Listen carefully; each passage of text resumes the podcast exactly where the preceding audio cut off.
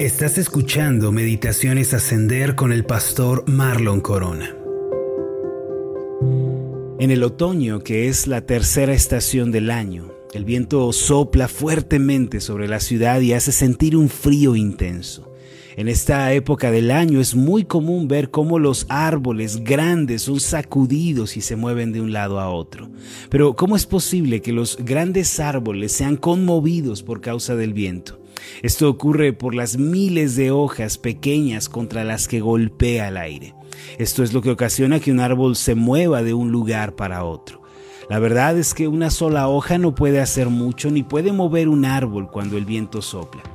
Sin embargo, cuando miles de hojas hacen frente al viento y le resisten, esto produce el efecto que nosotros vemos en el otoño.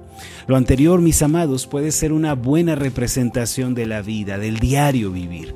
Las hojas del árbol representan los días de este año. El viento son las situaciones de la vida, las oportunidades e incluso las adversidades. A simple vista puede parecer que un solo día no hace ninguna diferencia.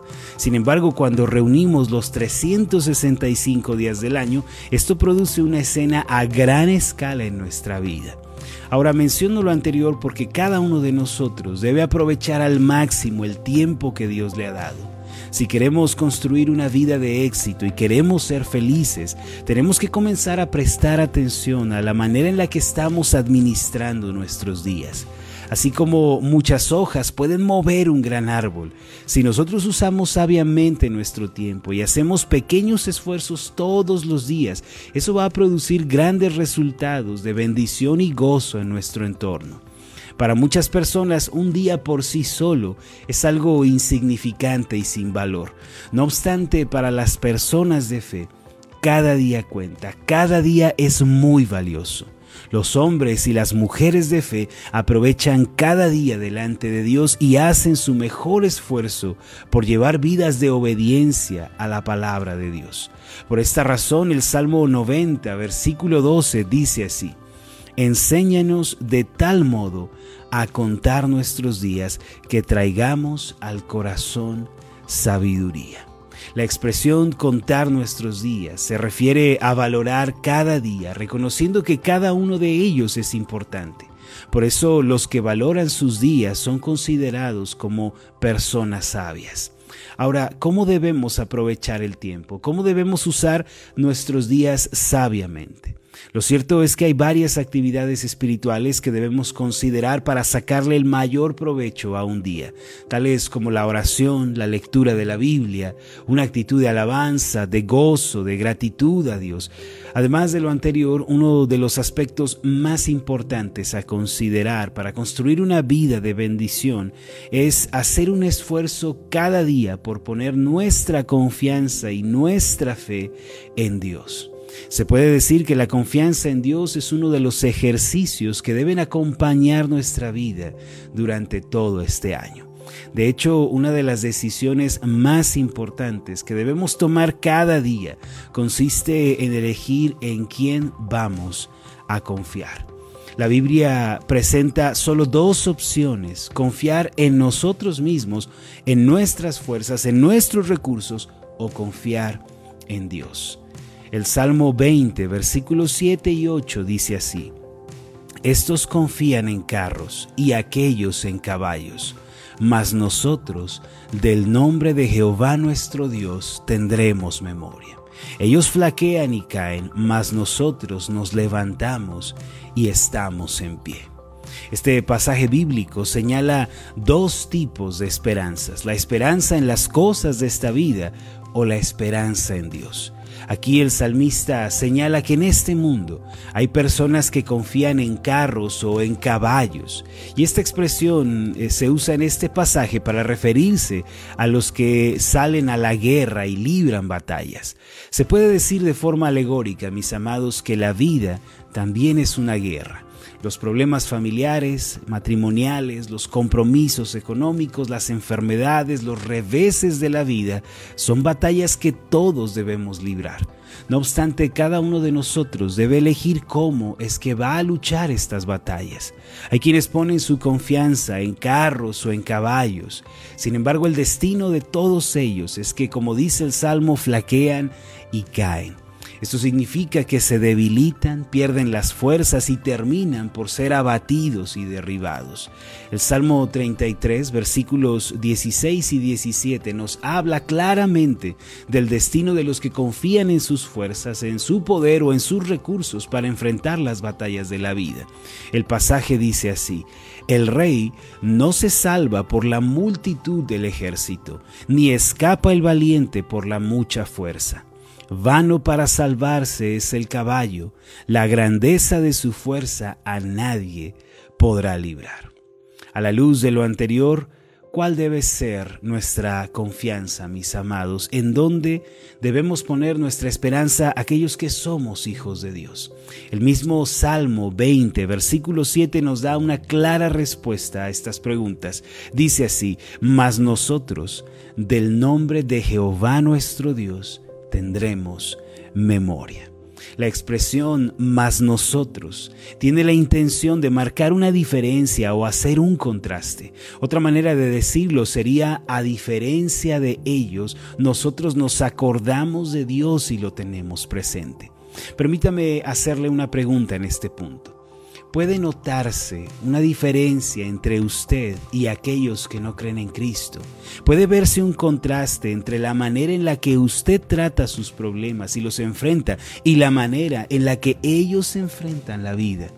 ¿Es posible ver esa diferencia en usted? Queridos hermanos, nosotros debemos ser diferentes, debemos ser personas que confían en Dios. El salmista dice que nosotros del nombre de Jehová nuestro Dios tendremos memoria. En la Biblia el nombre de una persona se refiere a su fama o a su reputación, misma que se obtiene a través de las obras de cada uno. Por ende, el salmista está diciendo que en los momentos de lucha, en esas batallas de la vida, los creyentes deben recordar las cosas que Dios ha hecho anteriormente. Recordar las obras, los testimonios de Dios es lo que nos alienta en los momentos adversos de la vida. Es por esta razón que nosotros debemos meditar profundamente en los grandes milagros de Dios que están registrados en la Biblia. El Salmo 105, versículos 4 y 5 declara, Buscad a Jehová y su poder Buscad siempre su rostro, acordaos de las maravillas que Él ha hecho, de sus prodigios y de los juicios de su boca. Cabe mencionar que el resto del Salmo 105 es un recordatorio amplio de las obras que Dios realizó en favor de su pueblo Israel a partir de que fueron librados de la esclavitud de Egipto. Alguien dijo en cierta ocasión que el alimento de la confianza en Dios son las obras de Dios. Y es verdad. Si queremos tener una fuerte confianza en Dios, no lo vamos a conseguir llenándonos de nuestros propios pensamientos o razonamientos o mirando fijamente hacia nuestros problemas. Tenemos que recordar las virtudes, las obras del Dios que nos ha llamado y que nos ha amado desde antes de la fundación del mundo. Personalmente creo que lo que más llena de fortaleza el corazón y aviva más nuestra fe es meditar en la obra redentora de Cristo en la cruz. Esta obra es maravillosa y es un despliegue de la gracia y de la misericordia de nuestro Dios. Cuando nosotros meditamos en cómo el Señor Jesús llevó nuestras enfermedades, nuestras dolencias y en cómo fue azotado y herido por nosotros y posteriormente recordamos que su sangre es el precio de nuestra redención, entonces nos fortalecemos y recibimos las fuerzas necesarias para enfrentar la vida. Yo los invito a pensar en las glorias de la cruz del Calvario y a mantener siempre la mirada centrada en Jesucristo. Solo de esta forma, mis amados, podemos convertirnos en personas que confían en Dios, que enfrentan la vida con éxito y por ende los milagros suceden en nuestra vida. Vamos a hacer una oración. Amoroso Dios y Padre Celestial, Nosotros queremos ser personas que confían en ti. No queremos ser, Señor, gente que tiene puesta su confianza en lo material, en las riquezas, en la fuerza humana, en el razonamiento de los hombres, sino que queremos tener nuestra confianza y nuestra esperanza ancladas completamente en ti. Por eso, Señor, te pedimos que sigas convenciendo nuestros corazones, sigas afirmando en nosotros la verdad de tu palabra y llevándonos, Señor, a confiar más en ti. No queremos ser como las personas que describe el Salmo 27, que confían en carros o en caballos, que confían en sus formas, sus métodos o sus fuerzas. Ayúdanos durante todo este año, Señor, cada día, a poner nuestra confianza en ti. Sabemos que esto es posible, Señor, cuando pensamos en las obras, los milagros, los portentos de tu palabra.